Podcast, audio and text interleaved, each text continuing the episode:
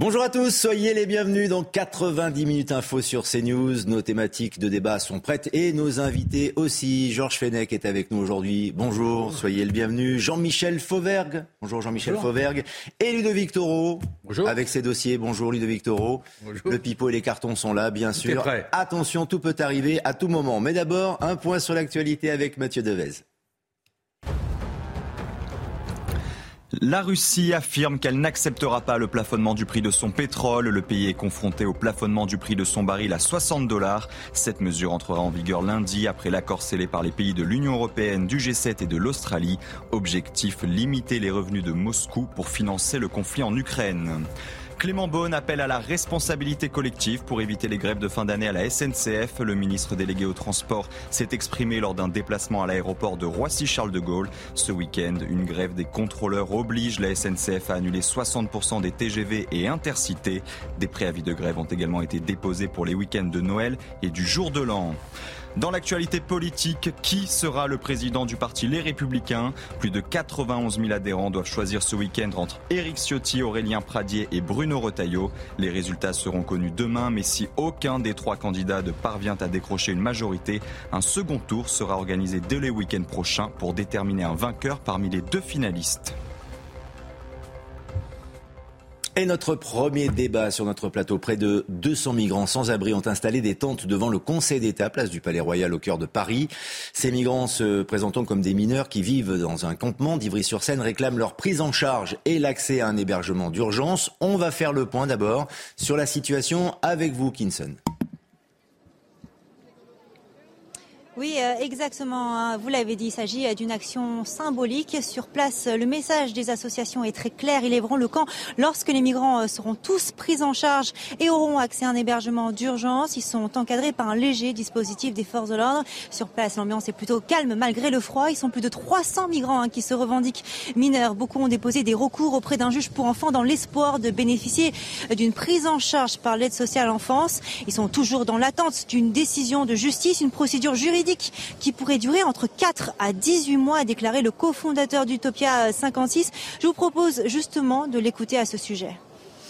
Qu'est-ce que fait l'État français en sachant ces chiffres? Parce que l'État est au courant de ces chiffres. En fait, la France aujourd'hui et l'État français fabriquent la violence de demain. Et en laissant tous ces jeunes à la rue, imaginez un jeune français dehors ou un jeune exilé dehors, bien sûr qu'il peut se passer des choses incroyables pour eux. Et bien sûr que la rue est violente et la rue tue. Alors ici, euh, sur place, les avis des euh, riverains sont plutôt euh, mitigés. La plupart des restaurants affichent complet, mais un commerçant m'a confié tout à l'heure avoir perdu près de 30% de son chiffre d'affaires depuis hier. D'autres des passants se montrent plus compréhensifs et déplorent les conditions de vie déplorables des migrants. Merci Kinson, Kinson en direct de la place du Palais Royal de, de, Paris avec Sacha Robin. Alors c'est vrai que les associations qui accompagnent euh, ces migrants déplorent la zone grise dans laquelle euh, ils se trouvent parce que c'est vrai Georges Fenech, on ne sait pas s'ils sont vraiment mineurs ou majeurs. D'ailleurs on les appelle euh, les ni mi, ni mineurs, ni majeurs. On a un petit peu de mal à, à vérifier, ce qui complexifie la, la, prise en charge véritablement. Et les recours judiciaires sont longs. Mmh. Même c'est aussi cette situation qui est oui, difficile pour eux. Hein. C'est un point de vue qu'exprime euh, le responsable associatif, mais j'ai l'impression qu'on renverse les valeurs un peu, les problèmes. Hein. Il nous dit qu'est-ce que fait l'État? Moi, d'abord, première question, qu'est-ce que font ces mineurs ici sur le territoire national? Qui les a fait venir? Où sont les filières d'immigration? Que font-ils ici? N'est-ce pas? Et pourquoi n'ont-ils pas leurs papiers sur eux? Hein euh, Parce qu'on sait très bien qu'une grande partie d'entre eux euh, ne sont plus mineurs, mais sont déjà majeurs. J'entendais l'autre jour le commissaire Bars expliquer qu'ils avaient créé une brigade spécialisée en région parisienne, justement pour avoir aussi euh, des contacts plus directs avec les autorités consulaires. Sur 4000 euh, dossiers qui avaient été envoyés, nous explique-t-il, au Maghreb essentiellement, ils avaient eu la moitié de réponses sur les identités réelles. Et sur la moitié des réponses, c'est environ 2000, 93% étaient majeurs. Donc euh, on voit bien qu'il y a là euh, une exploitation, si vous voulez, euh, par ces filières de ces mineurs dont on a encore appris récemment que l'un d'entre eux a été interpellé, peut-être pas ceux qui sont là, mais qui a été interpellé à Saint-Ouen ayant été rémunérés 200 euros pour attaquer euh, au mortier des commissaires, mais il ne faut pas renverser le problème. Hein. Après, il y a un problème humain qui vient de se poser, évidemment. Et d'ailleurs, ont-ils des droits Qu'ils soient d'ailleurs majeurs ou mineurs, ont-ils des droits Est-ce que ces migrants ont des droits une fois qu'ils sont sur le sol français Notre loi, c'est qu'ils bénéficient de l'aide sociale à l'enfance. Ça coûte très cher aussi au département. Hein. Euh, c'est de l'ordre, je crois, de 2 milliards par an. Euh, c'est peut-être une population estimée à 40 000 mineurs étrangers, dont une bonne partie commettent des infractions. Quand vous regardez les établissements pour mineurs aujourd'hui, les prisons pour mineurs, près de la moitié des prisons pour mineurs qui sont remplies de euh, mineurs euh, non accompagnés, donc qui arrivent et qui commettent des, infractions pour certains d'entre eux euh, chez nous. Vous voyez donc que c'est, un vrai problème d'immigration irrégulière, c'est pas uniquement un problème humanitaire. Jean-Michel Fauberg, hmm. il y a le verre à moitié plein et le verre à moitié vide, puisque en effet, comme l'explique très bien Georges Fenech, il est difficile de prouver s'ils sont euh, mineurs. Peut-être veulent-ils, pour certains, bénéficier de ce que peut apporter euh, l'État français. Mais il y a aussi euh, des drames humains avec des, jeunes qui sont peut-être véritablement mineurs. Que fait-on avec ces, jeunes qui sont dans le froid, sous ces tentes? Alors le, verre à moitié plein et le verre à moitié vide, c'est le même, le même verre avec le même contenant. Et c'est la manière dont on voit les choses qui est différente évidemment dans cette expression-là. Euh, et, la manière dont on voit les choses, elle peut effectivement se voir de deux de, manières. Euh, celle que vient de décrire, de, parfaitement Georges Georges Fenech, et, et, moi j'y souscris aussi. Que font-ils que font-ils ici Et je rajouterai même, même un élément de débat. on, on, est sur, sur la politique du fait accompli. Euh, qui est euh, euh, orienté, dirigé et, effectué par un certain nombre, en particulier, d'associations qui profitent de cette misère-là et profitent de ces faits-là pour pouvoir euh, continuer à, travailler dans leur domaine de compétences et, travailler sur leur business plan de cette manière-là. Et on a des on a des associations qui profitent de ça. Il faut le savoir. Regardez ces tentes. Ce sont des tentes qui sont neuves, euh, qui sont qui ont, été disposées, etc. Mais c'est vrai aussi, et, et c'est pour ça que les choses fonctionnent. C'est parce que derrière il y a des êtres humains.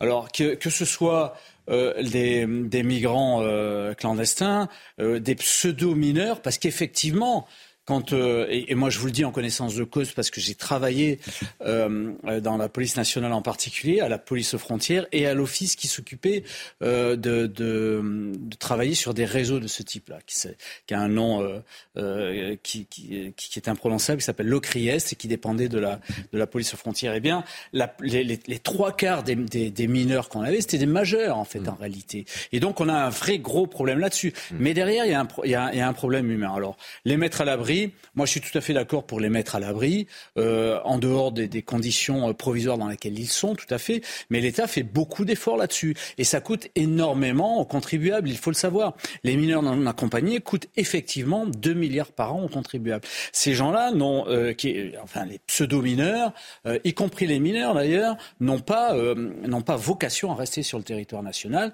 Et les associations, dont certaines sont des associations sérieuses, en particulier Médecins sans frontières, Médecins du Monde, euh, les associations qui, n'ont pas vocation à faire un, commerce de cette misère humaine. Voilà, c'est un vrai gros problème. On peut comprendre, Ludovic Toro, qu'en effet, on se pose la question, et ça peut rejoindre d'ailleurs l'actualité récente de l'Ocean Viking. Mais euh, on peut se poser la question, que font-ils sur ce, territoire? Comment ont-ils fait pour venir en France? Mais maintenant qu'ils sont là, ah Qu'est-ce qu'on fait avec des tentes qui sont plantées devant un bâtiment qui euh, véhicule toutes les valeurs de l'État et, qui euh, symbolise la France? L'État a fait son travail ce sont des mineurs qui ne relèvent pas du mineur non accompagné. Donc, moralité, maintenant, il y a la procédure, ils sont reconnus comme majeurs, et il y aura des OQTF ou pas, je ne sais pas ce qui va se passer. Mais ce qui m'inquiète un peu, c'est les dires du, du président de l'association qui nous dit tous ces mineurs, si vous ne faites rien pour eux, ils deviendront délinquants. C'est quoi cette histoire? C'est-à-dire que lui-même nous dit que si vite on les prend pas, ils vont aller faire dans la délinquance, dans la drogue. Non, mais c'est quoi cette Parce que la rue est violente. Non, mais c'est ce qu'il dit. en tout cas, c'est ce qu'il dit. Les Français, c'est bien simple. Si vous faites pas tout pour les prendre, d'accord, alors qu'ils sont hors la loi, il y aura la violence dans les rues. Je, n'accepte pas ça d'un président d'une association. Maintenant, eh, vous le dites, c'est sans fin. C'est quand que ça s'arrête? Parce que vous savez bien que c'est une passoire. Hmm. Tous les jours, il y en a qui arrivent. Il y aura tout le temps des gens parce qu'ils ont trouvé et dire se dire mineur, on reste en France, c'est clair. Après, l'âge osseux qu'on fait, souvent, c'est les jeunes. On ne peut pas faire un âge osseux sur 18 ans, c'est très compliqué, entre 17 et 18. C'est pas possible. Donc voilà la problématique. Mais euh, je suis désolé, euh, ces gens, vont les lâcher, ils vont traverser la Manche, ils vont mourir. J'irai à tous ces présidents d'associations, ces ONG, de regarder un peu la suite. Parce qu'il y a toujours une suite, d'accord? En plus, ils étaient à Ivry depuis, depuis six mois.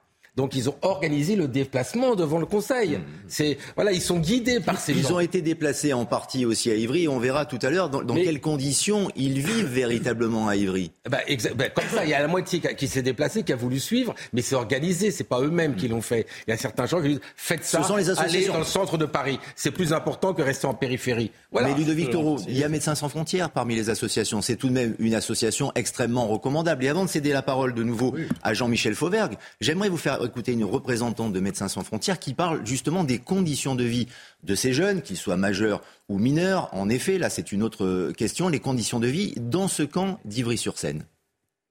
Ces jeunes que vous voyez aujourd'hui, bah, ils sont en procédure auprès d'un juge des enfants, mais ils vivent à la rue parce qu'aujourd'hui, euh, ces jeunes n'ont pas accès à une prise en charge lorsqu'ils saisissent le juge des enfants.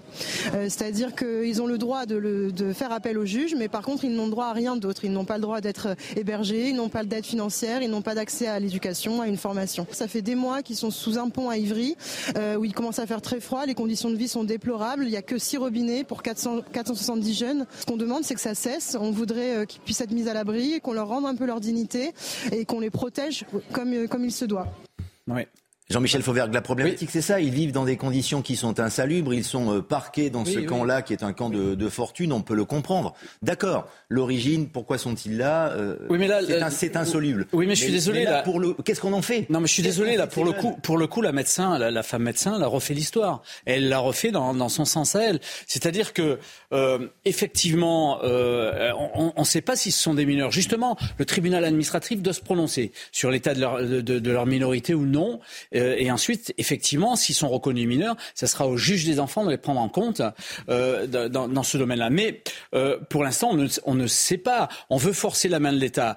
attendons, laissons faire la, la, la justice. Ça, c'est la, première chose. La deuxième chose, c'est que effectivement, on n'en peut pas là non plus en France prendre toute la misère du monde non plus sur ce sur sur cette affaire-là. Mais, pour, le coup, pour le coup, moi je suis d'accord.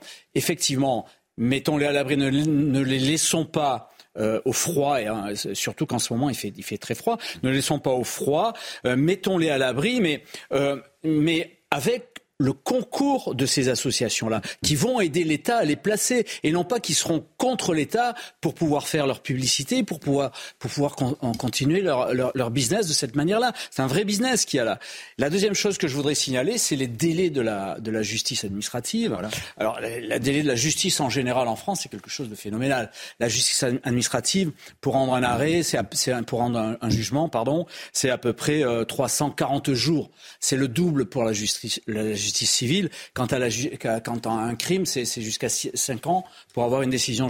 Donc il faut essayer d'avoir des, des, des, décisions plus rapides. Pourquoi? Parce que si on n'a pas des décisions plus rapides dans l'ensemble du, de, de, du, délai et, des décisions qui doivent être prises, si on n'a pas de décision rapide, eh bien les, les, les, les, les, migrants mineurs ou pas mineurs, s'installent là-dedans et à un certain moment, ils ne comprennent plus pourquoi, au bout de deux ans, on va leur dire non, non, vous n'avez pas le droit d'être ici, euh, vous partez et vous avez une OQTF. C'est pas, c'est pas possible. Georges Fenech, elle a bon tout de même la justice française, parce que quel que soit d'ailleurs les faits d'actualité dont nous parlons sur, sur CNews, quand euh, un malfaiteur est arrêté, quand un jeune également est relâché après qu'il ait été interpellé, ou là des migrants qui attendent euh, dans des conditions insalubres, de savoir s'ils sont considérés comme mineurs, donc s'ils peuvent aider, s'ils peuvent bénéficier de, l'aide de l'État. C'est donc la faute de la justice française, tout cela.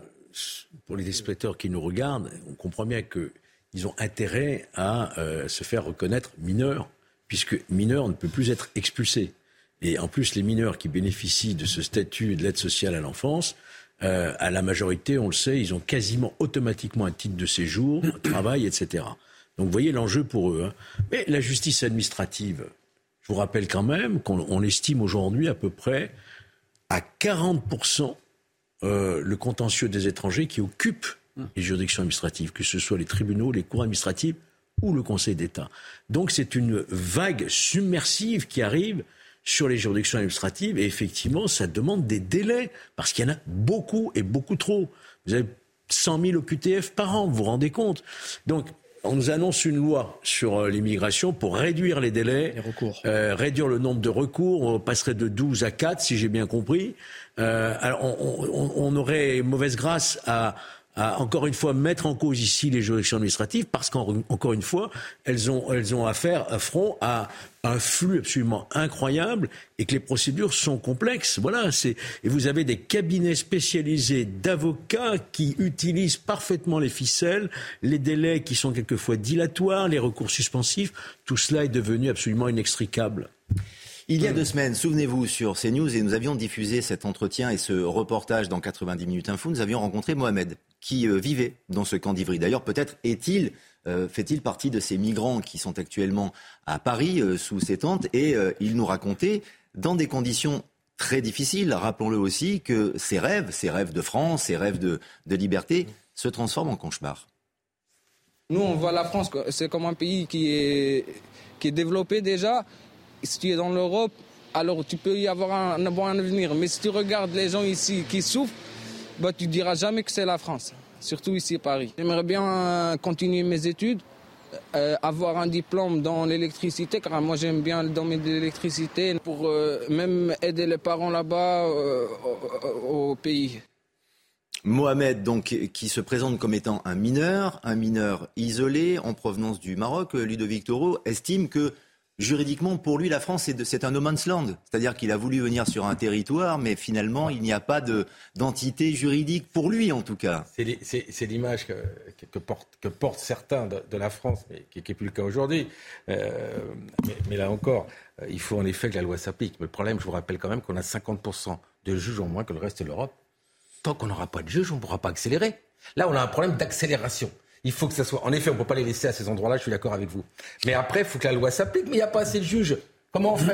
Là, on a refusé les juges spécialisés pour les euh, violences euh, conjugales. Parce qu'on n'a pas assez de juges. Ce pays, c'est pas un problème de police, c'est un problème de juges. Et tant qu'on aura euh, ce manque de juges, on ne pourra rien faire. Ils feront toutes les lois qu'ils veulent.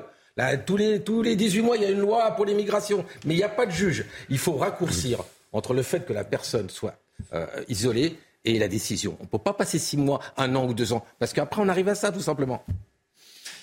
Oui, juste pour, euh, pour finir sur oui, pour finir et, euh, et pour jouer un peu contre mon camp aussi, euh, histoire de reconnaître un peu les fautes d'antan. on, a, on a voté une loi sur, sur le quinquennat qui était la loi asile-immigration. et, et l'idée, c'était de réduire les délais, de, pour le droit d'asile, je parle hein, essentiellement, c'était de, faire en sorte que le droit d'asile, on puisse euh, le, voir et donner une décision au bout de 4 à 5 mois, ce que fait à peu près l'Allemagne aujourd'hui.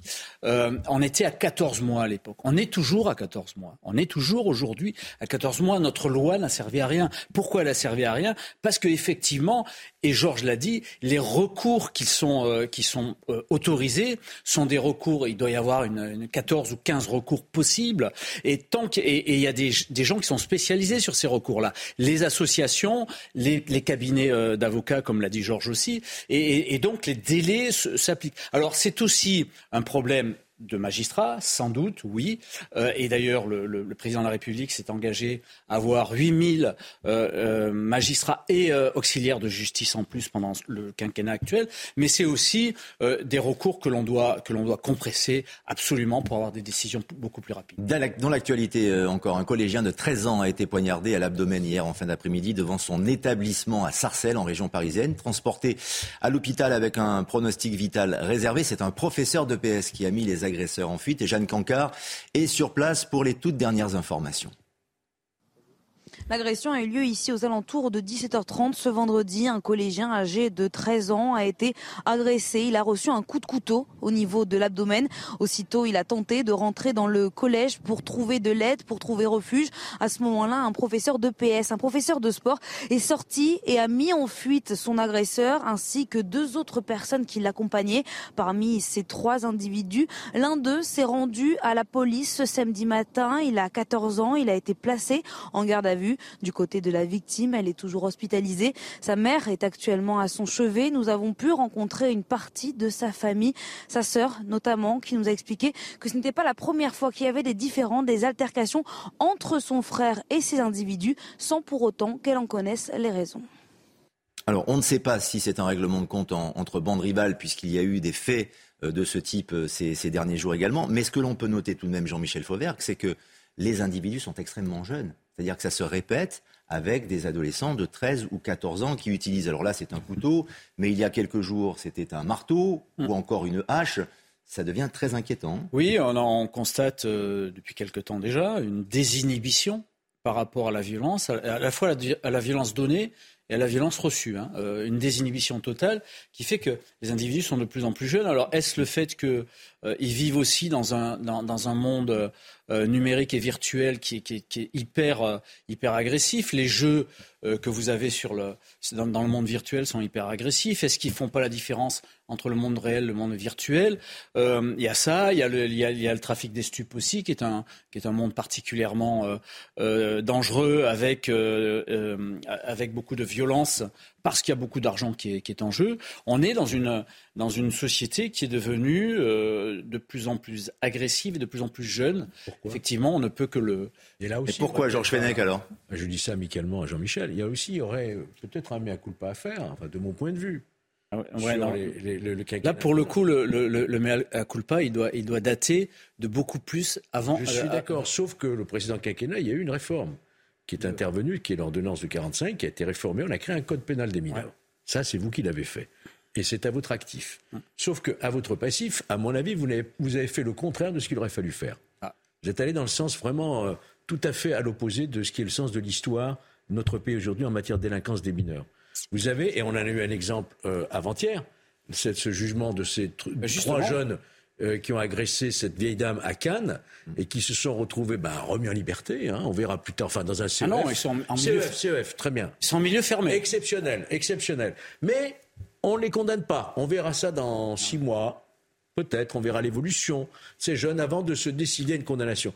C'est-à-dire que vous avez finalement créé cette césure du procès pénal déclaration de culpabilité et renvoi au calendrier grec, si je puis dire, mhm. pour la condamnation. Vous savez, un jeune, il a besoin d'avoir de comprendre la gravité de ce qu'il commet.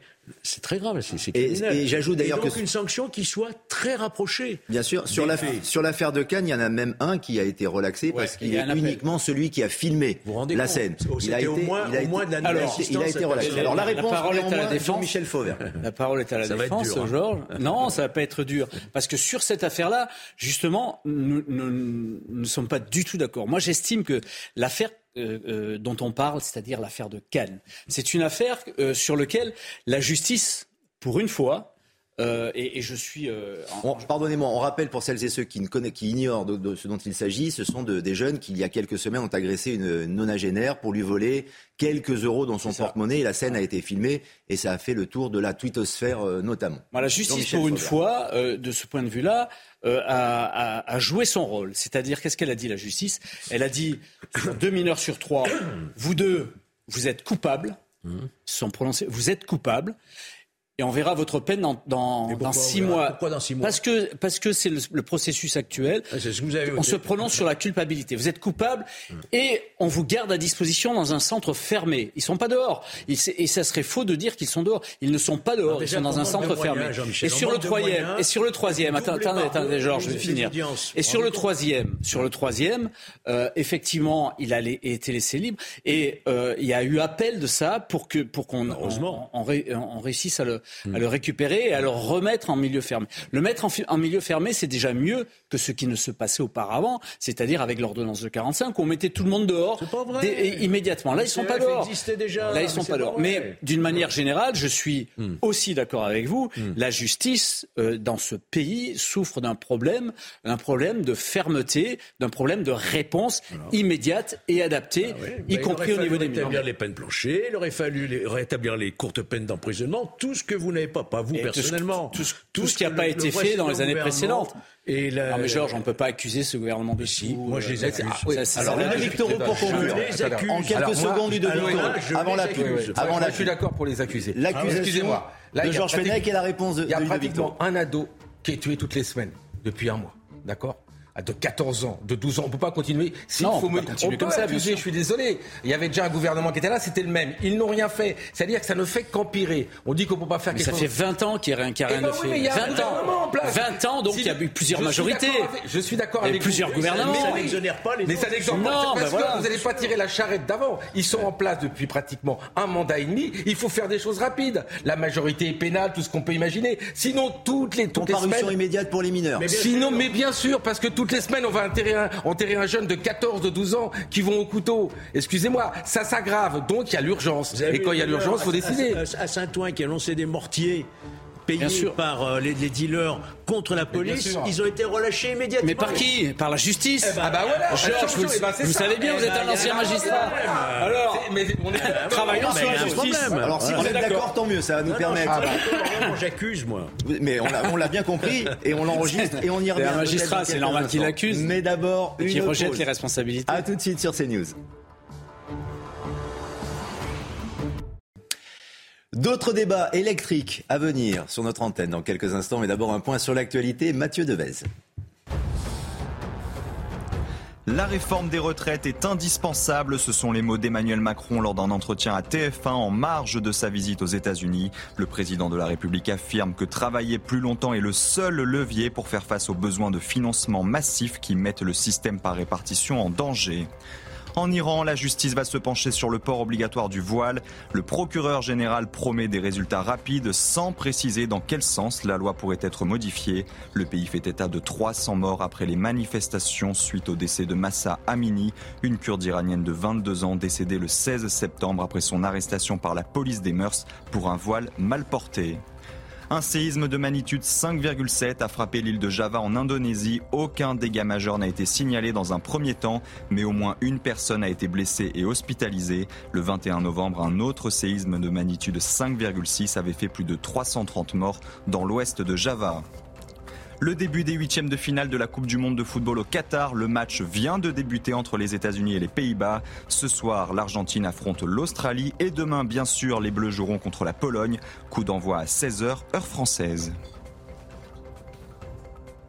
Les débats de 90 minutes info qui continuent. Deuxième partie et les probables coupures d'électricité cet hiver en France. Elles se rapprochent, se confirment sous certaines conditions. Les perturbations qu'engendrerait d'éventuels délestages sont multiples et touchent tous les secteurs, explications et modes d'emploi. Célia Judas. C'est une solution de dernier recours, couper l'électricité pour faire baisser la pression sur le réseau électrique. Voilà ce que prévoit le gouvernement.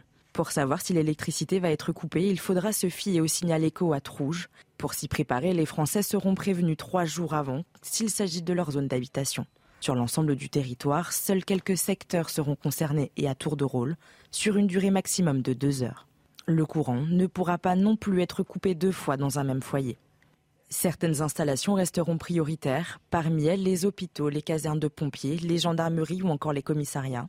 Les supermarchés, restaurants et écoles seront quant à eux bien soumis aux coupures d'électricité. Prendre la voiture ne sera pas interdit, mais les préfectures appellent à réduire les déplacements, car certains feux de circulation pourraient être éteints. Des perturbations seront à attendre sur l'ensemble des trains, cet impact devrait être moins important sur le réseau du métro et RER e parisien. Enfin, pour l'heure, aucune certitude sur de possibles coupures d'électricité dans les aéroports. Beaucoup d'incertitudes pour euh, tout le monde. Il faudra vérifier peut-être quelques jours, quelques heures avant si euh, notre logement sera privé d'électricité pendant un temps, déterminé ou pas. Mais selon une circulaire, circulaire transmise par la Première ministre Elisabeth Borne, 60% de la population pourrait être concerné par ces coupures. Et selon les délestages, de Toro, cela pourrait concerner 6 millions de personnes en même temps.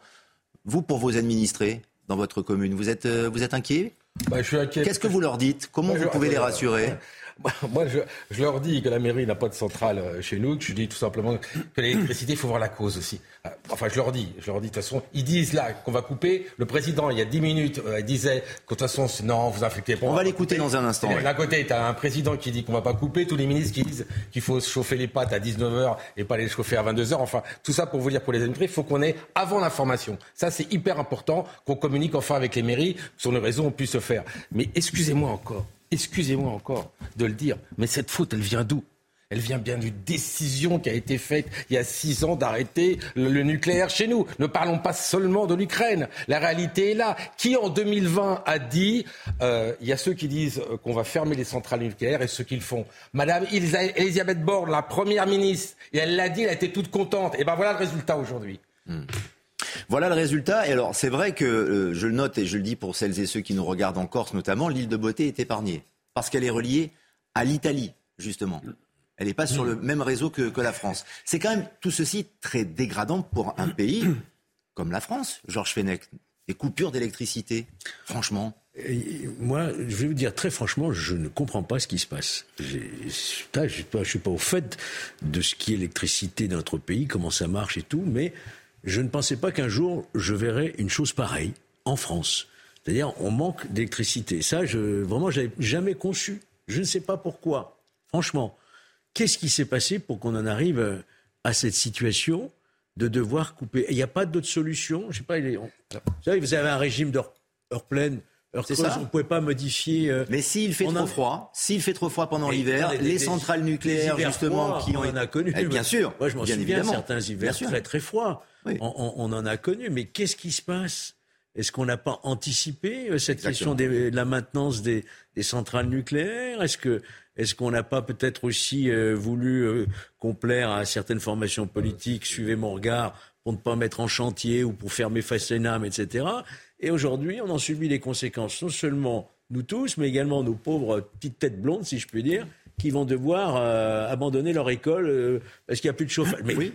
j'aimerais qu'on m'explique Notamment le matin, certaines écoles risquent d'être privées d'électricité. Je ne Victor, vous ajouter quelque chose. Oui, je veux dire, euh, on ne le savait pas, mais, mais je vais vous le dire. La France est le seul pays d'Europe qui a ne pas avoir atteint l'objectif fixé pour 2020 de tous les pays d'Europe pour donner plus d'électricité avec les autres moyens éoliennes. Donc on est le dernier de la classe en éolien, en thermo et en tout ce que vous voulez. Et on nous fait des leçons. Donc on a coupé le nucléaire et on n'a fait aucun progrès et on est le cancre des Européens. Et on vient nous donner des leçons. Et qui va en pâtir? Le citoyen. C'est inadmissible. C'est une faute du gouvernement, d'accord, de ne pas avoir tenu ses promesses et de pas et d'avoir surtout laissé les, les centrales nucléaires et les fermer. Il y en a 24 réacteurs débranchés sur 56 au mois de décembre. Vous voulez qu'on chauffe comment?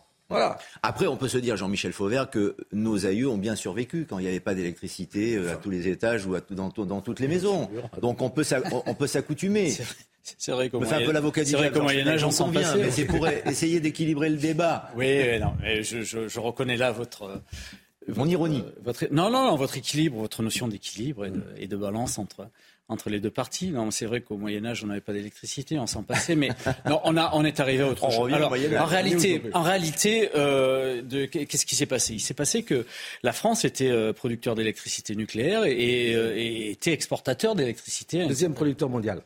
Et, euh, et le, le, le, le, patatras, les choses ont, ont commencé à dégénérer quand est-ce qu'elles ont commencé à dégénérer? Quand on a fermé Super Phoenix en 98. Super Phoenix en 98, c'est une, une décision euh, concertée à la fois de Jospin, Premier ministre, rappelez-vous, euh, et de Jacques Chirac, qui était président de la République. Donc ça a commencé, la dégringolade a commencé à partir de là. Et pourquoi elle a commencé à partir de là? Parce qu'effectivement, et Georges euh, Georges et Ludovic l'ont dit, On a suivi votre regard. Georges et Ludovic l'ont dit parce qu'on a voulu faire plaisir un, parti, euh, un parti politique, les, les Verts, qui euh, euh, bizarrement, bizarrement d'ailleurs, c'est inexplicable ce mouvement-là. on dit non, l'électricité c'est pas bon. Ils se sont construits contre le nucléaire les Verts, d'une manière générale. Et ensuite, on a aussi pris du retard sur l'éolien. Là, pour le coup, c'est un autre parti qui, qui s'oppose à l'éolien et qui, qui s'est encore opposé récemment au Sénat, c'est les LR sont opposés à l'éolien euh, avec des, conditions drastiques. Alors en fait, en réalité, ce qu'il faut, c'est revenir à un certain bon sens. Il faut qu'on arrive à produire de l'électricité à la fois sur le nucléaire, et là le plan du nucléaire est relancé, mais mettra plusieurs dizaines d'années malheureusement, euh, et travailler sur euh, l'éolien, l'éolien en mer, malgré la position des uns et des autres. Il va falloir travailler là-dessus. Mais c'est vrai qu'aujourd'hui, eh bien, on en subit les conséquences, et on subit les conséquences de ça. Les conséquences, ça va être peut-être peut-être parce que c'est pas sûr, euh, des coupures d'électricité. Et elles sont annoncées euh, de manière à ce que ça soit préventif. Et là, je rejoins euh, ce qu'a dit Ludovic, à minima. qu'on soit au courant quand les, coupures vont, se passer pour pouvoir essayer d'anticiper. Peut-être, vous avez raison d'insister sur peut-être, car si on écoute le président Emmanuel Macron qui rentre de visite aux États-Unis, il faut être plutôt rassuré pour l'électricité. Panique. Ça sert à rien. Et c'est pas vrai. Donc, il y a un travail qui est fait, ce qui est légitime par le gouvernement, pour préparer un cas extrême, qui est en effet la nécessité de couper l'électricité pendant quelques heures dans la journée si on venait à en manquer. Si, tous ensemble, nous tenons le plan de sobriété qui a été présenté par le gouvernement, par la Première ministre et les ministres compétents il y a quelques semaines, alors oui, nous pourrons passer, même avec un mois de décembre, un mois de janvier froid, cette période. Il faut donc se serrer la ceinture, Georges Fenech, c'est la fin de l'abondance, ça on nous avait euh, prévenu. Normalement, on pourrait passer un hiver avec de la lumière et des guirlandes, vous savez, pendant la période des fêtes. Il n'y a, pas, a pas que les lumières et les guirlandes. Moi, j'attire quand même solennellement l'attention de celui qui va euh, actionner l'interrupteur pour couper l'électricité, celui qui fera le geste. J'attire son attention parce que s'il y a un feu rouge, il y a un accident mortel de circulation, parce que les feux ne fonctionnent pas. Si dans une chambre individuelle, il y a un respirateur qui ne fonctionne plus, la personne décède etc. Je pourrais multiplier les exemples. Moi, je vous dis, là, le risque pénal, on ne peut pas l'exclure. Hein. Hmm. C'est-à-dire, ce serait véritablement la cause de l'accident ou de la mort qui, pourrait. Donc, je, je, dis, et je pense que quand même notre gouvernement doit réfléchir à toutes ces situations parce que derrière, il pourrait y avoir des préjudices énormes et peut-être des procès à la clé. Bien sûr, hmm. les alarmes, la circulation. Alors, les hôpitaux ne semblent pas impactés fort heureusement, d'autant qu'il doit y avoir des gens qui sont chez eux avec des... Oui, bien sûr, avec des appareils. dans le cadre de la santé, ça, Ludovic Toro, ça peut être compliqué pour des patients qui se soignent chez eux, mais avec, de les, avec des appareils électriques. Pas compte ce que ça peut faire, comme disait Georges, l'effet d'une coupure brutale comme ça, même de deux heures dans le quotidien. Même si on est prévenu même si on est prévenu. Mais il faut voir comment on va nous prévenir. Maintenant, ça me fait un peu rire tout ça. C'est-à-dire que depuis une semaine, on a tous les ministres qui nous annoncent qu'ils vont couper. Et il revient du voyage des États-Unis. Vous inquiétez pas, on va pas couper. En fait, lui, c'est le gentil qui vous annonce qu'on va pas couper. Et les autres, c'est les méchants et qui vous disent préparez-vous à une coupure. Les rôles sont joués. C'est une pièce de théâtre. Il a été, et peut-être qu'il n'avait pas la télé aux États-Unis, parce qu'il n'avait pas rien. On ne l'a pas prévenu qu'en fait que tous ces ministres nous disaient à quelle heure chauffer les pâtes et tout ça. On arrête de nous prendre pour des idiots les citoyens. Maintenant, Georges l'a dit, il se passera un vrai problème si on coupe comme ça brutalement et si on n'est pas prévenu, comme tu disais. Si on n'est pas prévenu, ça peut être une catastrophe à tous les niveaux. Vous rechargez votre voiture, n'importe quoi. Il faut qu'on soit prévenu. on est dans un pays où on doit prévenir. Apparemment, on, nous envoie sur un site, il faudra vérifier soi-même. on ne va pas recevoir un SMS ou un coup de téléphone du gouvernement qui va nous dire attention, il faut mettre en place comme Il va falloir se prendre en main, Ludovic Toro. Il va falloir qu'on aille sur Internet pour chercher. Eh, eh, mais tout le monde ne peut pas le faire. Pensez aux personnes âgées, Exactement. aux malades, ne peut pas le faire. C'est bien pour ça que le seul endroit où on peut toucher un peu tout le monde, c'est les mairies. Hmm. C'est le meilleur moyen. On connaît un peu tous les gens qui sont en difficulté. On a des moyens de communication. Mais pour l'instant, moi, j'ai rien reçu. Vous vous aimeriez, en tant que maire, qu'on vous communique un, ah bah, un dire, processus. quand il y a un meurtre, quand il y a quelque chose, la police m'appelle pour me dire ce qui se passe. Là, j'espère qu'on va me prévenir un peu avant, et je dirais beaucoup, pour préparer la ville à cela pour préparer la ville. Non, mais ce qui est quand même. Parce que quand on va couper, on va remettre, tous les alarmes vont repartir. Ça va être une catastrophe. Ludovic Toro, on donne des modes d'emploi aux, Français, mais ce qui est quand même assez effarant, c'est que les maires, les mairies ne soient pas. Vous êtes là. Mais c'était comme pour le Covid, c'était pas informés. Mais il n'y a pas de décentralisation de la communication, il n'y en a aucune.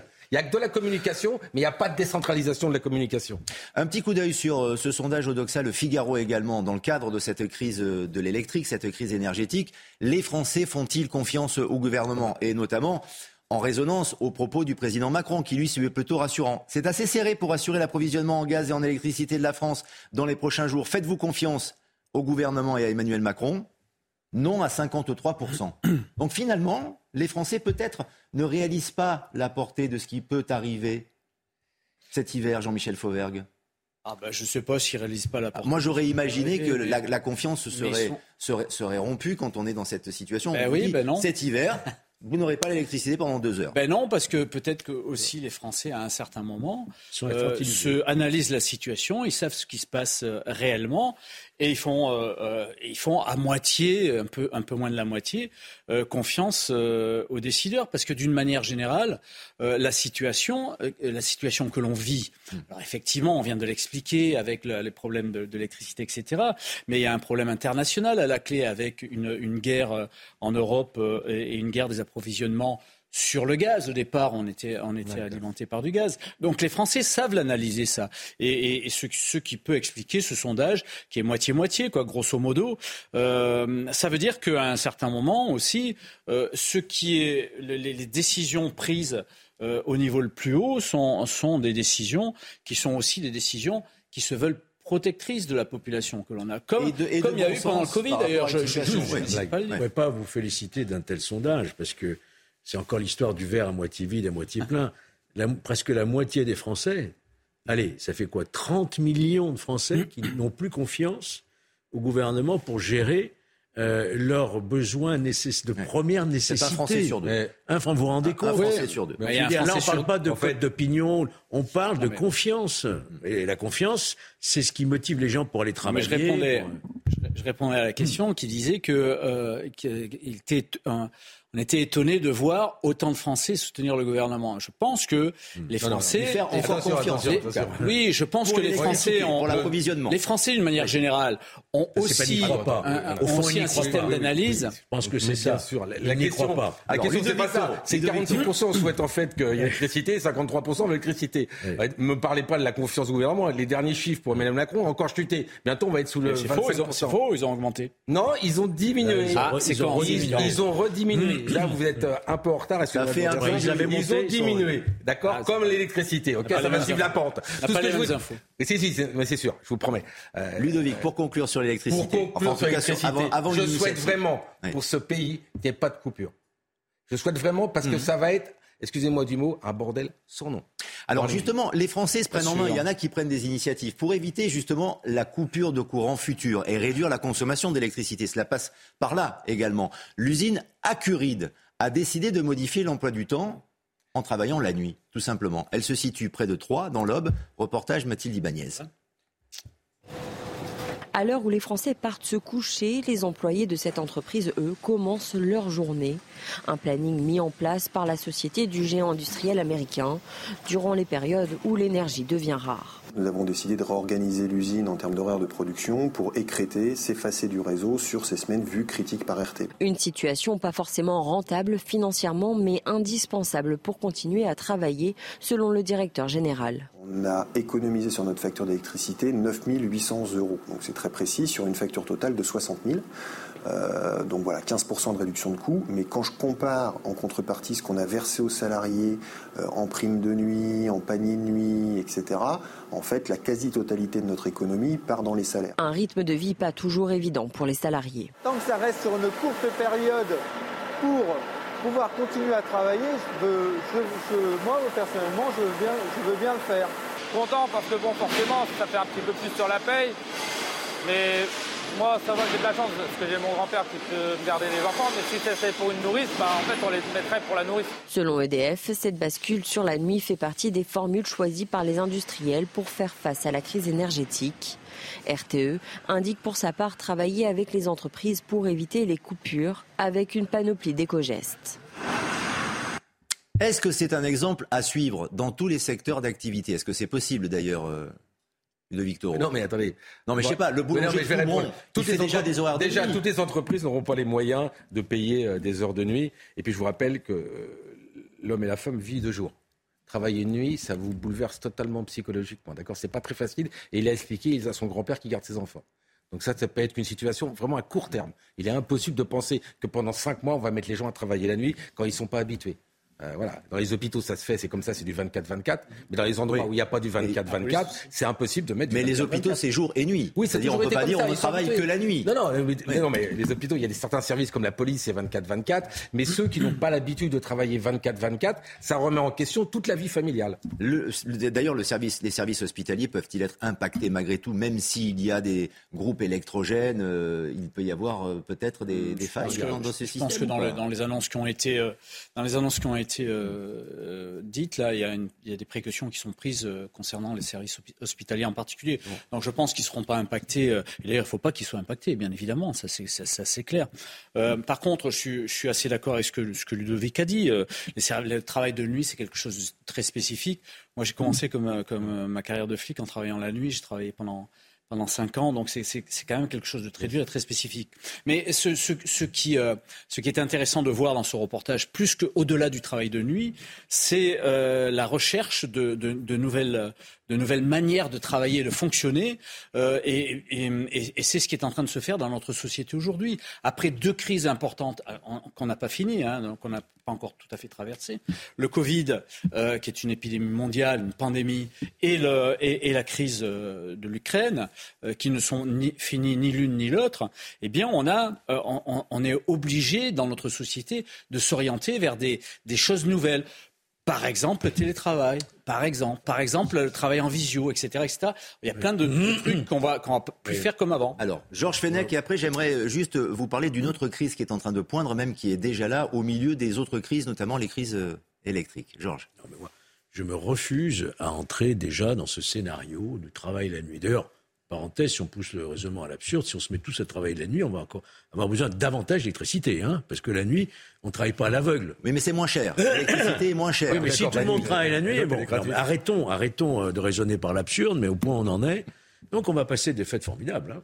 Parce qu'on va la nuit. électricité, les trains vont s'arrêter pour Noël. Oui. Par la grève, on va de la grève, la grève, à cause de la grève, ça. Bien sûr. La grève, bien sûr, oui. Ah, on nous promet une fin d'année euh, assez, euh, je dirais, euh, Mais Georges Fenech, en euh, plus. extraordinaire, puisque plus. vous aurez aussi le, le port du masque obligatoire. Exactement. Vous aurez, C'est à cela que je veux venir. dire, Absolument. euh, et, et moitié, la moitié des gens font confiance. Bon, bah, Triple épidémie, Georges Fenech. On s'en sortira, pour les, pour les enfants, la grippe et le Covid qui revient. On en parlait déjà avec Donc, Ludovic tout va Toro bien. le week-end dernier. Tout va bien. Et donc, et on avait fait ce sujet euh, la semaine dernière, mais on va en reparler parce que de toute manière, ça va peut-être de- redevenir obligatoire. Le masque. Le masque, notamment dans les transports. C'est Clément Beaune, le ministre délégué au transport, qui le suggère. les trains, dans les métros, dans les bus, dans les avions. Je le dis euh, très solennellement, portez le masque. Je sais que on en a un peu perdu l'habitude, de tous, que c'est euh, parfois un peu contraignant, mais c'est aujourd'hui notre meilleure arme parce que vous voyez que les chiffres remontent. Si on veut éviter qu'ils augmentent trop rapidement, retrouvons des gestes simples. Et donc, euh, à chaque fois qu'on a un lieu confiné, c'est du bon sens et c'est du pragmatisme. Chacun connaît maintenant les gestes à avoir. Il faut porter le masque. Et dans les transports publics, notamment les transports du quotidien, je pense euh, au métro, au bus, on est parfois serré. On y va tout droit, Jean-Michel Fauvergue. Les fêtes de Noël sans électricité et avec le masque pour protéger les personnes fragiles. Alors, euh, ce, que dit le, Bah. ce, que, ce que dit le ministre, c'est euh, il suggère de mettre le masque. Oui. Donc, on est sur de la, de la suggestion. Donc, chacun fait, pour l'instant, euh, pour l'instant en tout cas, hein, chacun fait ce qu'il veut dans le, dans, dans le port du masque. Et je pense que le fait de, de, de porter un masque quand on est dans, dans des milieux euh, resserrés, euh, avec euh, trois épidémies en même temps, euh, c'est peut-être pas une, euh, c'est peut-être pas une mauvaise chose. Alors chacun fera comme il veut. Là, on, on est, on est dans un pays pour l'instant. Pour l'instant, et dans une, dans, dans une séquence où chacun fait comme il veut. On est sur Ça trois. peut redevenir obligatoire. On est sur. Si l'épidémie de Covid augmente comme ça semble être le cas, peut-être que demain, le gouvernement nous dira désolé, Il faudra on passer vous par la loi. l'électricité entre 18h et 20h, mais pour vous déplacer, vous portez le Il masque. faudra C'est passer- une obligation, il avec faudra des passer par la autorisations. loi pour ça. Avec la police, mais bien sûr. Oui, oui. C'est ce qui a été fait pendant le premier confinement. Oui, mais on a une grosse, une grosse différence aujourd'hui avec le premier confinement et maintenant, c'est que euh, vous a échappé que la majorité, elle est, euh, elle est, elle est assez, étroite. Et donc, euh, on verra. Mais on n'en est pas, on est pas du tout là, euh, parce qu'on a quand même, on a quand même une, une, une montée, une montée sur le Covid, mais avec euh, des hospitalisations euh, dues au Covid qui sont beaucoup moins importantes. Par contre, on a des hospitalisations dues à la bronchiolite et on a des hospitalisations dues à la grippe. Trois, d'ailleurs, trois, euh, euh, trois épidémies, je le redis, euh, euh, ne serait-ce que pour les comptenteurs de, euh, qui, qui, qui mettent des, des postes après ça, euh, trois, t- trois, épi- trois épidémies, oui, qui, qui, sur lesquelles il y a des vaccins. Et la bronchiolite, il y a un vaccin euh, qui vient d'arriver, qui est un, Oui. vac- un vaccin français. Je le rappelle, c'est Sanofi qui le fait. Cocorico pour ça. Vous vouliez ajouter un mot, je pense, euh, Georges Fenech? Non, mais vous. Moi, je suis assez surpris de voir le niveau euh, d'obéissance, c'est-à-dire de soumission, d'infantilisation des Français aujourd'hui. pas d'accord. Restez chez vous, fermez vos portes, mettez un masque, éteignez votre lumière. Non, mais où on va? Dans quelle société on est, quoi? Non, mais je- Laissons fonctionner la responsabilité des gens. Rendez-les responsables et non pas comme si nous étions des enfants, où on va nous dire exactement comment on doit vivre, comment on doit manger, comment on doit sortir. Ils font ce qu'ils veulent, les Français. Ils font ce qu'ils veulent, mais pas forcément, puisqu'on a vu qu'on a été enfermés quand même, il hein, faut le rappeler. Oui, et que l'électricité, on va nous la couper. Et que l'électricité, on, on n'aura rien à dire. Ludovic, ouais. Ludovic Alors, On met à chaque fois à la tête du ministère de la Santé un médecin. On a mis Véran, on a mis Braun, on se dit, c'est des médecins, donc ils anticipent. Ça fait deux ans qu'on avait des masques. On savait très bien qu'il y aurait eu une poussée de bronchiolite et de grippe parce qu'on allait enlever les masques. Il fallait prévoir ça au niveau hospitalier. On n'a rien fait, on a continué à supprimer des lits. Et c'est ça la problématique aujourd'hui. C'est qu'on est, ça y est, on est saturé dans les hôpitaux. Hmm. Et qu'au début de la crise, on va faire quoi tous ces gens qui vont avoir la grippe et, le Covid et ces bronchiolites? C'est un échec total. Et là, on peut pas, ça fait quand même un, un comment dire, un quinquennat pratiquement ennemi. Il n'y a rien qui est fait si ce n'est les lits qui sont enlevés. On a une logique budgétaire qui doit s'arrêter quand on raisonne en termes de santé. Aujourd'hui, l'hôpital ne peut recevoir personne et c'est la problématique. Ce qui pousse à mettre un masque pour éviter tout simplement de ne pas pouvoir rentrer dans un hôpital. On, va marquer une pause dans 2-3 minutes, mais j'aimerais vous faire réagir sur un sujet qui sera traité d'ailleurs à partir de, 22h dans Soir Info avec euh, l'avocat de cette euh, soignante, une soignante non vaccinée. Il s'agit d'une sophrologue qui va être réintégrée. C'est un vrai grand débat, c'est une première, peut-être la porte ouverte pour des centaines de soignants. Elle va pouvoir réintégrer l'Institut Curie. Son cas va donc pouvoir, Ludovic Toro, faire jurisprudence. Puisqu'il y a encore, selon, le ministre d'ailleurs, plus de 1000 infirmiers qui sont suspendus notamment. C'est une décision purement politique en France et qui est absolument pas médicale. C'est le seul pays qui n'a pas réintégré. Parce que de toute façon, même vacciné, vous êtes contaminant. Arrêtons. On se bloque sur 400 personnes parce que depuis deux ans, ils ont trouvé d'autres travail. Tous les autres pays d'Europe ont rouvert. Maintenant, même si vous êtes vacciné, un soignant vacciné peut le donner à quelqu'un d'autre. Donc arrêtons avec ça, réintégrons les 400 qui restent. On peut réintégrer tout le monde. C'est de la politique pure, parce qu'il ne veut pas revenir sur sa décision, M. Véran et M. Macron. Point final. Pourquoi vous dites, Georges Fenech, non, on ne peut pas réintégrer tout le monde On présente les avocats, c'est leur rôle, on présente cette, euh, euh, cette, décision comme une victoire. Euh, j'ai regardé un petit peu hein, la motivation de la Cour d'appel. C'est loin d'être le cas. Hein. C'est d'abord, on se prononce uniquement sur mesures provisoires c'était réintégration ou pas, et pas sur le fond, sur la, décision, est-ce qu'elle est suspensive ou pas. Donc déjà, et d'une. Et de deux, quand vous lisez l'argumentaire de, la Cour d'appel, c'est en fait, on aurait dû lui proposer autre chose, ou peut-être euh, dans un autre service, mais pas euh, une, révocation comme ça, ex abrupto. C'est pas le fait de dire qu'un personnel soignant non vacciné doit reprendre son travail. Et en plus, c'est une sophrologue, hein, c'est pas un, c'est pas un médecin réanimateur, c'est pas oui, ce que je veux dire. Tout à, pas... fait, tout à fait. Donc il faut relativiser cette décision. Hein. Et c'est surtout une décision hmm politique avant que ce soit une décision sanitaire. Ouais, a raison.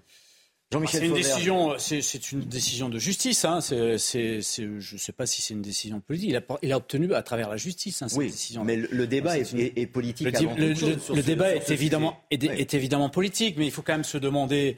Euh, moi, je me demande en tant que en, en, tant que père et en tant que, que grand-père aussi. Euh, je sais, j'ai pas l'âge, mais je suis grand-père.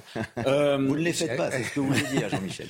Je, je, je, me dis, est-ce que moi, si j'ai mon, mon petit-fils, ma petite-fille, euh, mes enfants qui sont, ma, mon épouse qui est malade, est-ce que je vais les confier à des, à des, des, des médecins, à des, à des, soignants qui, eux, ne respectent pas les règles, ne sont pas vaccinés? Moi, je, moi euh, si je peux ne pas le faire, je le ferai pas. Donc, euh, j'estime que quand on a cette, cette, cette, cette vocation-là, on n'empêche pas la Sur les, mais sur les, sur les lits d'hôpital, je voudrais, je voudrais juste dire une chose sur les lits d'hôpital parce qu'ils sont tout et n'importe quoi.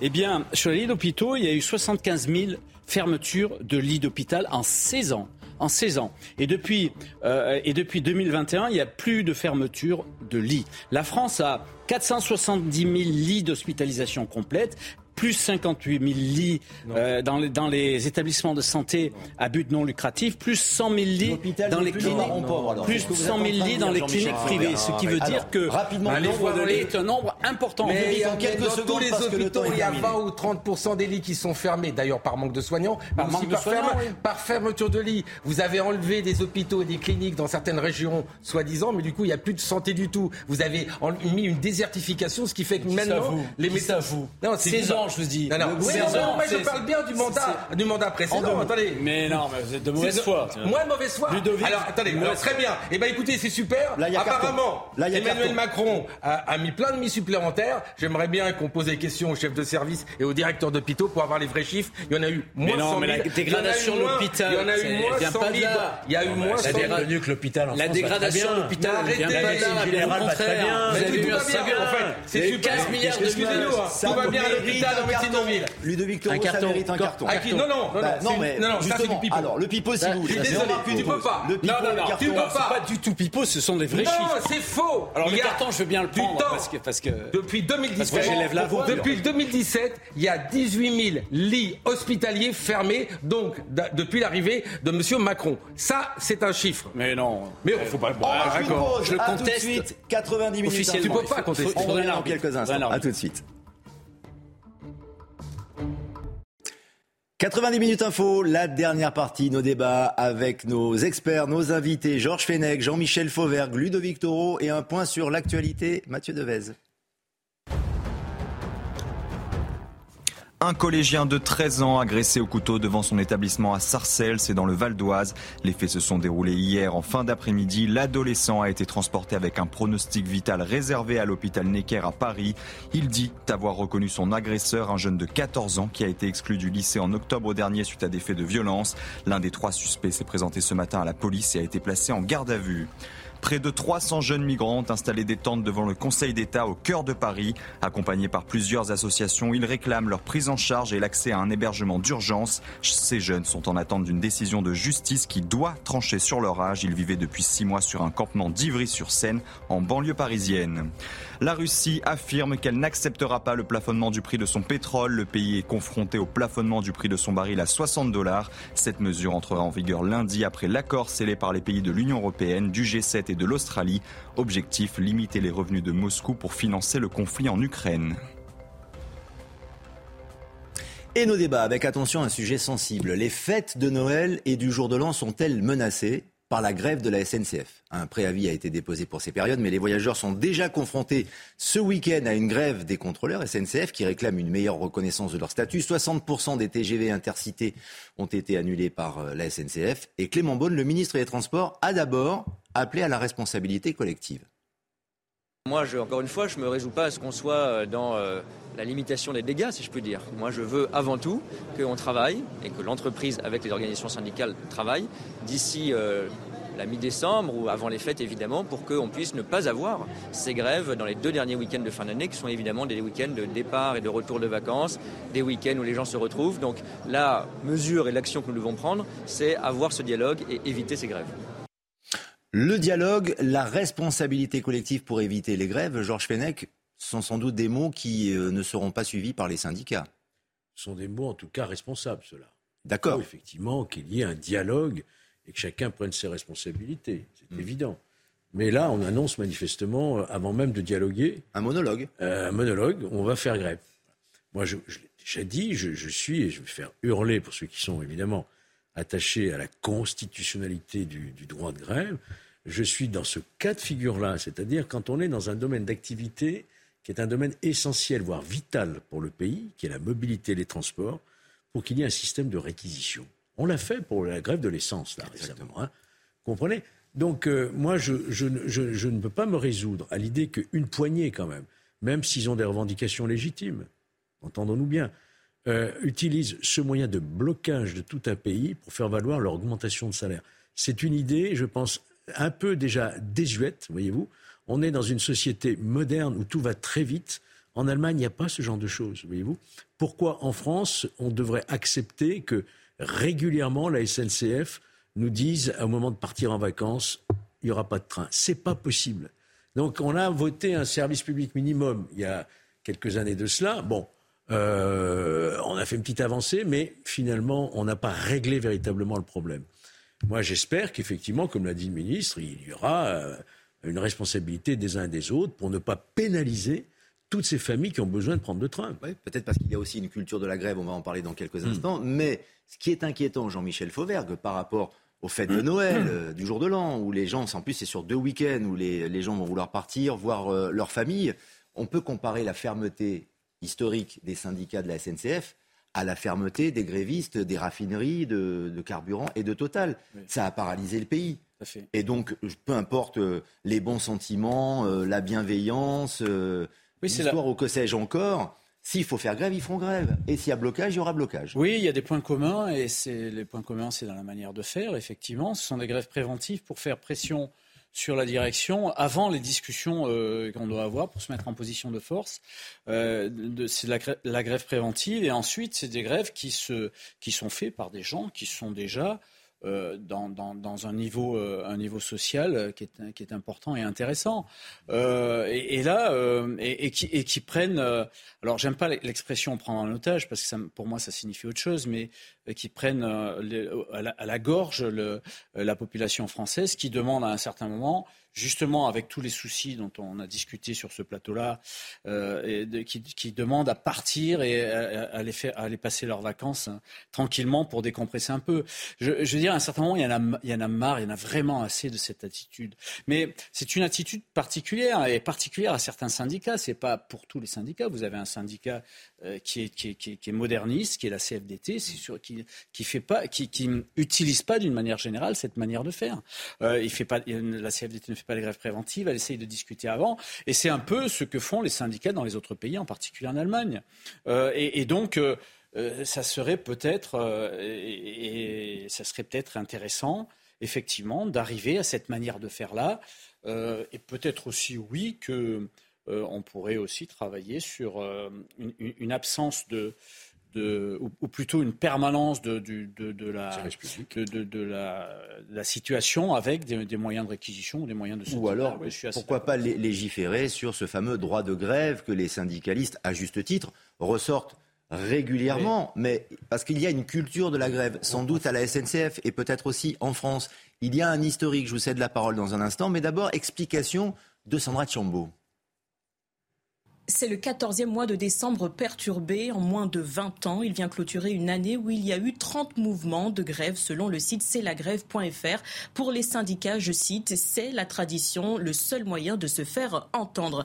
Des données ouvertes de la SNCF l'affirment d'ailleurs. Aucune année depuis 1947 ne s'est écoulée sans mouvements sociaux. Cela représente plus de 30 millions de journées de travail perdues. Chaque travailleur représente une journée. Un record en 1968, 4 680 80 000 journées perdues. Si on compare avec d'autres entreprises, les chiffres sont inquiétants. D'après le ministère du Travail, en 2020, on enregistrait 368 jours de grève pour 1000 salariés, 1350 journées pour 1000 employés à la SNCF. Enfin, un chiffre, près d'un milliard d'euros, c'est le coût du plus long conflit du rail français pour le grand public, près de 2 milliards d'euros pour l'économie française. Fin 2019, le réseau ferroviaire a été perturbé pendant 37 jours, alors que la dette de la SNCF est de 24 milliards 300 millions d'euros. On voit bien. Et les chiffres font tourner la tête. On ne parle pas du salaire de Kylian Mbappé, là, Ludovic Toro. Véritablement, ce sont des milliards d'euros. C'est l'entreprise SNCF. La particularité de ces grèves, c'est qu'elle n'était pas attendue.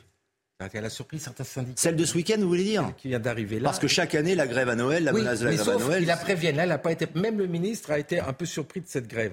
Maintenant, vous l'avez dit, il faut arrêter sur le fait. Euh, d'abord, on discute, après on fait grève. Si on n'arrive pas. Là, c'est tout le contraire. C'est-à-dire qu'on dit de toute façon, vous n'irez pas en vacances, rien, donc vous êtes obligé de hum. céder. C'est ça le mode de fonctionnement. Et ça ne peut pas marcher. C'est le problème des syndicats en France. C'est voilà. Oui, ça marche parce que c'est clair que le gouvernement, après deux ans où tout le monde était en prison, il va laisser les gens à partir à Noël, donc il va lâcher. Il est obligé de lâcher. C'est le couteau sous la gorge. Quel est l'autre moyen de faire?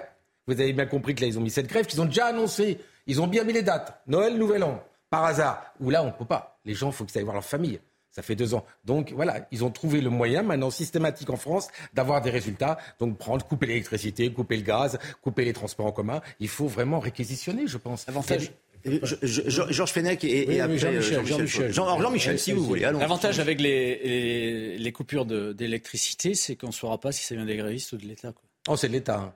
Comment c'est pas non, non, non, c'est l'État. Non, mais l'impopularité ne les effraie pas, en tout cas, que ce soit la SNCF ou que ce soit même la grève des carburants dans les raffineries il y a quelques semaines, Georges Fenech. C'est pas un souci puisqu'ils savent que ça peut, ils peuvent faire tordre, enfin, tordre le bras de l'État euh, grâce à ces, euh, à ces grèves-là. Oui, mais apparemment dans cette affaire-là, même Sudrail a dit qu'ils étaient surpris et que c'était une volonté des, des, contrôleurs. Oui, euh, pour celle de ce week-end. Pour celle de ce week-end. Mais les préavis, c'est, ce sont tous les syndicats de. Moi encore une fois, je réaffirme. Pour Noël. Pour moi, il n'y a pas de droit absolu. Il y a toujours des, des limitations à un droit. Et, si vous mettez euh, en confrontation deux grands droits euh, qui sont inscrits tous les deux dans la Constitution, le droit de grève, mais le droit d'aller et venir aussi. Et là, vous avez une forme de monopole de la SNCF dans la mobilité des Français. Donc, à partir de là, il faut se demander est-ce qu'on peut laisser un droit vivre de cette manière absolue au détriment d'une autre liberté qui est celle d'aller et venir? Jean-Michel Fauvergue, un dernier mot sur ce sujet. Oui, juste pour commenter les chiffres de tout à l'heure, euh, on, voit que les grèves euh, nous, ont coûté à la SNCF 2 milliards d'euros.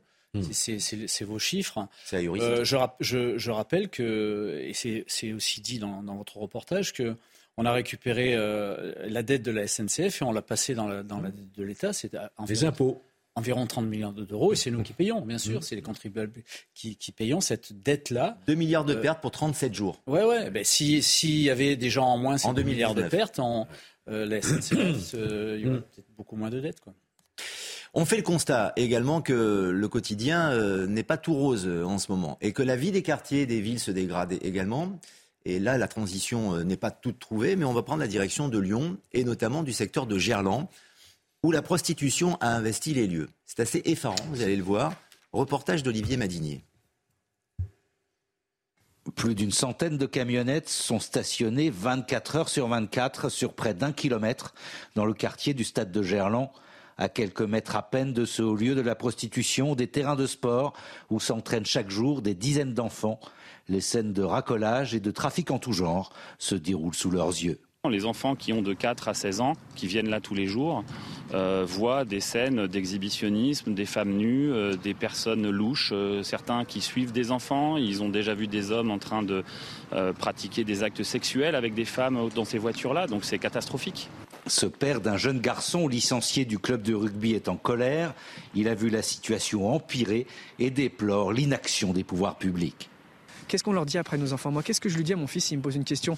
Par chance, pour l'instant, il m'a pas posé de question. Il regarde avec des yeux bizarres. Mais qu'est-ce que je lui dis? Qu'est-ce que je peux lui répondre? Moi, je vais l'emmener, mon fils, à la mairie de Lyon et je vais demander aux élus, à ce moment-là, qu'ils répondent.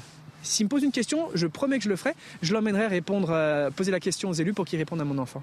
La ville a entrepris la construction d'un mur végétalisé destiné à cacher ce spectacle, une mesure jugée ridicule par les parents des enfants. Les patrouilles de la police municipale sont plus fréquentes, mais les camionnettes continuent d'affluer. Le quartier de Gerland, donc bien connu puisqu'il y a le fameux stade de Gerland, l'ancien stade de l'Olympique lyonnais qui est dans ce quartier. C'est un quartier de, ville, hein. c'est dans le, dans le centre de, de Lyon, en tout cas tout à côté du centre. Alors maintenant ils sont à Dessines, en effet, mais c'est un stade. Il y a toujours le stade de Gerland. oui, oui, absolument. Et les féminines notamment l'occupent encore et le stade existe toujours. Surtout l'entraînement du Il y a de la vie. Et il y a le rugby. Il y a le rugby. Vous êtes un spécialiste du foot. Absolument, non, mais le rugby également. Non, bien, absolument. Et ce sont ces jeunes, des jeunes rugbyman d'ailleurs, et les parents qui sont choqués Comment on a pu laisser faire ça, Ludovic Toro Comment la, enfin, les pouvoirs publics, la mairie a pu laisser faire ça Vous savez ce qu'elle a décidé, la mairie, la mairie Europe Écologie Les Verts C'est de monter un mur. On va sortir 350 000. On va conduire un mur, c'est pour cacher. Et deuxième chose, on paye une association pour gérer en fait la liaison avec euh, les, tous, ces, tous ces camions et le reste. C'est-à-dire que c'est pas la mairie qui gère du tout ça. Alors c'est si simple, hein interdit de stationner. Hmm un arrêté du maire interdit de stationner. Et pourquoi il ne le fait pas? Mais parce que bah, c'est fait pendant les matchs, il paraît. Hein? C'est fait pendant les matchs de, du l'interdiction de stationner. Mais, bien sûr, vous m'étendez et vous verbalisez. Là, il ne peut pas verbaliser. C'est pas possible. Non, d'accord. Puisque euh, la loi est passée, donc on ne peut plus verbaliser. Néanmoins, vous mettez interdit de stationner et vous les suivez à la trace. Parce que là, regardez, il y, y en a combien? 80 camionnettes. Mais c'est sur un kilomètre. Mais oui, oui. Euh, on a, l'impression que c'est un supermarché. En mais c'est un, supermarché. C'est une grande surface qui vient de naître à Lyon, avec quand même, excusez-moi, une municipalité qui n'est pas à la hauteur. Parce qu'on peut faire des arrêtés en tant que mairie pour faire partir tout ça. Et faire monter un mur au prix du contribuable et payer une association pour gérer ça, c'est se défausser de sa responsabilité. Ça pose question aussi, Jean-Michel Fauvergue, sur le, rôle des, pouvoirs publics. Enfin voilà, il y a aussi du bon sens. On parle de bon sens depuis le début de cette émission, sur, sur l'électricité, euh, notamment sur les efforts des Français. Mais enfin là, tout de même, ça, ça, pose effectivement question sur la, la, la possibilité de, de, travailler en commun, police nationale, police municipale, municipalité, État, mmh. préfecture, d'une manière générale, mmh. pour, à partir du moment où il y a un problème qui est focalisé, où les citoyens, il faut, mettre, il faut remettre le citoyen au centre de la sécurité. Le citoyen réclame, il y a, il y a un vrai problème, donc à ce moment-là, il faut arriver à régler ce problème. Alors, on ne peut plus le régler par le, par le pénal, parce que la prostitution, c'est pas un délit pénal. Le, la, le racolage actif et passif, ça n'est plus un délit pénal depuis 2016. Euh, c'est vous ça encore C'est non, ah, c'était pas vous 2016 non. Non, non, c'est Arrête. Quand Georges dit c'est vous, je dis à ceux qui nous regardent. Il n'était pas là. Ah non, c'est le premier gouvernement. Ah mais j'y étais. Macron. Ouais, c'est toi. C'est toi qui as fait ça. En 2016, c'est toi qui as fait ça. Euh, donc ça, c'est plus possible.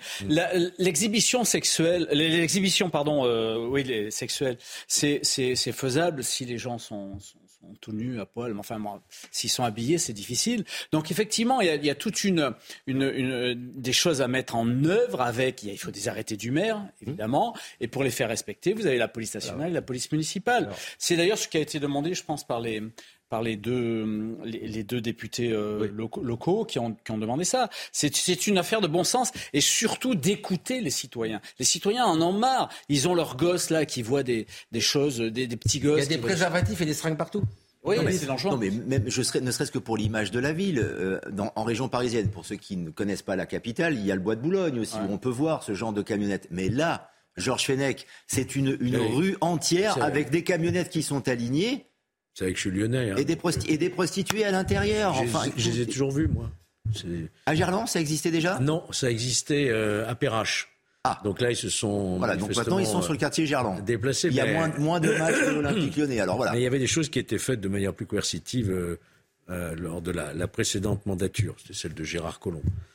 Voilà. Non, je suis très triste de voir qu'effectivement, la, la, mairie de Lyon est incapable de, de régler ce problème. Et j'attends avec beaucoup d'impatience euh, que vous nous annonciez enfin une bonne nouvelle cet après-midi. Alors, je, je, je, ne suis pas sûr d'en annoncer une. Peut-être demain avec le match de l'équipe de France voilà, contre la voilà, Pologne, mais voilà. il faudra attendre demain peut-être. Mais j'y serai demain. En effet. Ah bien, très bien. Je vous assistez au match. Ah, non, non, non, non, non, non, je viendrai ici euh, pour commenter notre victoire. Exactement. Alors, on, je tiens à préciser quand même à celles et ceux qui nous regardent que nous serons beaucoup sur l'actualité hors football demain, puisqu'il y aura un match qui sera diffusé sur, euh, sur une autre chaîne. Mais on en parlera un petit peu, bien sûr. Ça fait partie de l'actualité. Pour terminer sur l'affaire de Gerland, rien de tout cela à Coubron, bien sûr, euh, monsieur le maire. Mais il y en a pas. Attendez, la prostitution a toujours existé tout, dans toute la France. Coubron, c'est la, la, la, ville hein, de, du oui, je, je le précise. Je suis entouré de bois, donc à un moment, évidemment, il y en avait un le peu. Le 16e de la seine Non, ce n'est pas le 16e, c'est là qu'on a le moins d'argent, 70 euros par habitant. D'ailleurs, si vous pouviez intervenir par rapport à ma dotation globale je, de fonctionnement, je, je, serais, je serais content. Voilà, on a la plus faible dotation.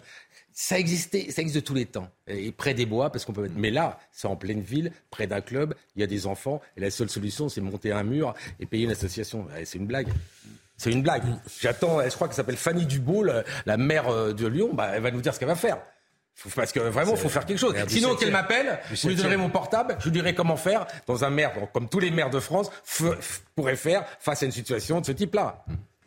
Évidemment. Alors malheureusement, Georges Fenech, on va pas forcément terminer avec une image positive, mais c'est le sujet de l'actualité.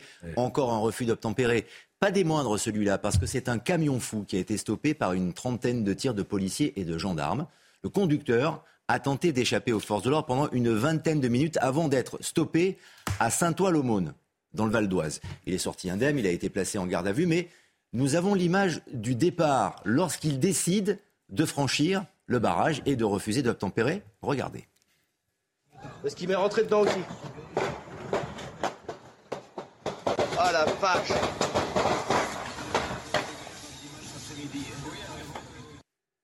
C'est très clairement ce que, ce que l'on appelle, sur le fond et sur la forme d'ailleurs, un refus d'obtempérer, Jean-Michel Fauvert. Tout à fait. Hein tout à fait. Et l'usage des armes. On a bien vu les gendarmes aussi. Juste cocaïne, devant. hein. Oui. Là, on laisse son permis pour oui, toute oui, sa vie. Hein. Pardon? Il, il, est, il, est, positif à la Posi cocaïne. Ah, je savais pas. c'est ouais, même ouais. pas cannabis, c'est cocaïne. Donc là, il n'y a plus de discussion, il faut durcir. Alors, juste quand même rappeler que l'usage des armes se fait dans, dans, dans les circonstances de l'article 435.1 du Code de la sécurité intérieure pour arrêter justement un, véhicule, que euh, visiblement on n'est pas en train de tirer sur le chauffeur, mais on essaye de, d'avoir, d'avoir les pneus ou le, Hmm. je sais pas les parties, euh, les parties euh, moteurs. C'est ce qui s'est passé d'ailleurs. du véhicule et, Voilà. et ça, ça permet d'arrêter le véhicule. Mais, euh, mais c'est très dangereux. Hein. Donc euh, effectivement, ce, ce chauffeur-là a une responsabilité euh, énorme et s'il est sous cocaïne, sous emprise de cocaïne en plus, effectivement, ça, euh, c'est à la justice de se saisir de ce sujet-là et c'est ce qu'elle ce qu'elle va faire sans doute, et en espérant qu'il y ait des peines à la hauteur du danger que représente ça. On voulait parler encore et terminer cette émission avec un sujet du refus d'obtempérer, parce qu'à un moment donné, c'était quotidien. Mais euh, cela reste un, un fait, un méfait, euh, en tout cas quasi euh, quotidien. Regardez encore les, les chiffres. Le refus d'obtempérer, qu'il qu'il soit violent ou qu'il ne le soit pas, euh, qu'on essaie euh, d'échapper à la police parce qu'on a un peu bu ou parce que on est en possession d'armes et qu'on est connu des services de police, cela fait partie des refus d'obtempérer. C'est presque, pardon, hein, c'est presque un, un sport euh, national, Georges Fenech. Un refus de tempérer toutes les 20 minutes. C'est énorme. Bien sûr que c'est énorme. Mais ce qui est intéressant, c'est les images que vous avez montrées. On peut les revoir d'ailleurs, ces sont rares, images. hein, des, des Ouais, images ouais. directes, enfin, sur le vif euh, d'un refus d'obtempérer. On voit la mise en danger. On voit un smirmorque là, qui heurte d'ailleurs un, un véhicule. hein. Et quand on, on- on a des, des- malheureusement des situations où les, les policiers ou les gendarmes sont obligés pour se protéger eux-mêmes ou protéger autrui de faire usage de leurs armes et qu'il peut y avoir un, un tué dans la- le véhicule qui, qui refuse d'obtempérer, on se rend bien compte ici de la difficulté de, euh, de, de faire respecter la loi et la difficulté pour les forces de l'ordre d'échapper, parce qu'il y en a des victimes chaque année aussi. Attention, moi j'en connais, hein.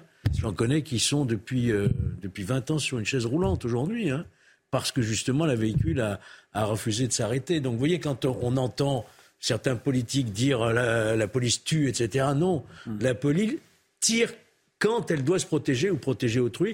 Et c'est pour ça que c'est très intéressant d'avoir cette image. Oui, parce qu'il y a mise en Hmm. danger de la vie d'autrui. Les forces de l'ordre, en effet, on voit très bien les gendarmes, justement, qui tentent d'intervenir pour poursuivre euh, ce, ce chauffeur euh, et ce chauffard, plus, plus exactement. Mais c'est la mise en danger de, même de la population, des, automobilistes, et qui étaient juste à côté rien à de faire. Il y, aurait eu, Victor. il y aurait eu deux policiers devant, il les aurait écrasés, on a Bien sûr. vu.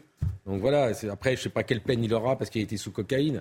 Mais là, il y a involontairement une tentative de meurtre sous cocaïne. Donc on va voir combien il va prendre. Est-ce qu'il pourra conduire encore dans sa vie, cet homme-là, qui a quand même pratiquement mis en danger la vie de policier Je suis désolé. C'est 5 ans et, et 75 000 euros. Donc ça veut dire euh, qu'il conduire encore, Mais il y, a- alors. il y a- il y aura sans doute les circonstances aggravantes de la, de la, de la conduite sous, sous, em- sous emprise.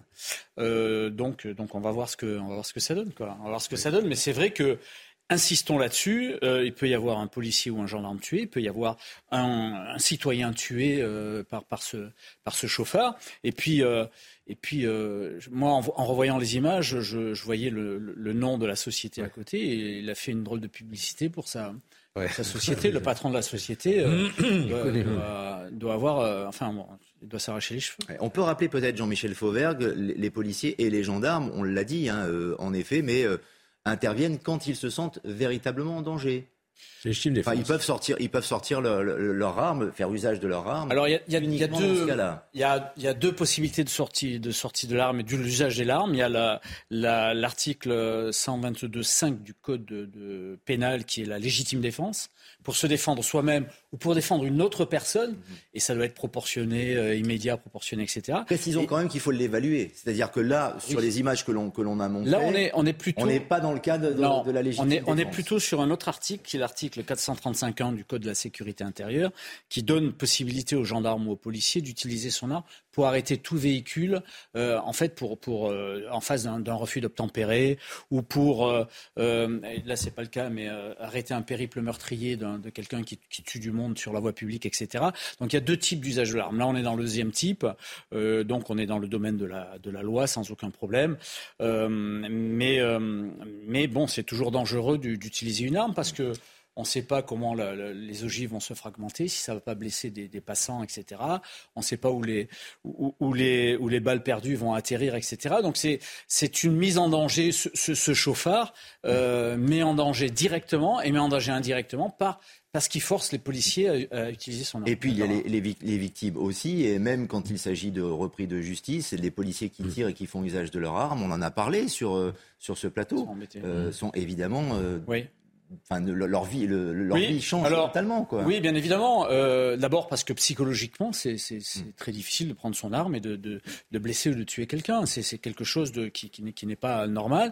Mm. C'est la première chose. La deuxième chose, c'est que euh, la, la, la, la, problématique, c'est que euh, ils arrivent. Si, si, on, si on blesse euh, on, fait une procédure très longue. Et moi, je m'oppose, je l'ai dit à plusieurs reprises, je m'oppose à la mise en garde à vue systématique du policier qui a fait usage de son arme. Ah Et c'est pour le cas, c'est ce qui est fait. C'est pour qu'il enquête justement. non, mais on peut faire l'enquête sans mise en garde à vue. Sans mise en garde à vue. Oui. Merci de nous avoir accompagnés. En tout cas, dans quelques instants sur CNews. On va vite, on enchaîne. Punchline avec euh, Michael Dorian et vous pouvez revoir cette magnifique émission avec des débats électriques, c'est vrai, sur cnews.fr. et à demain.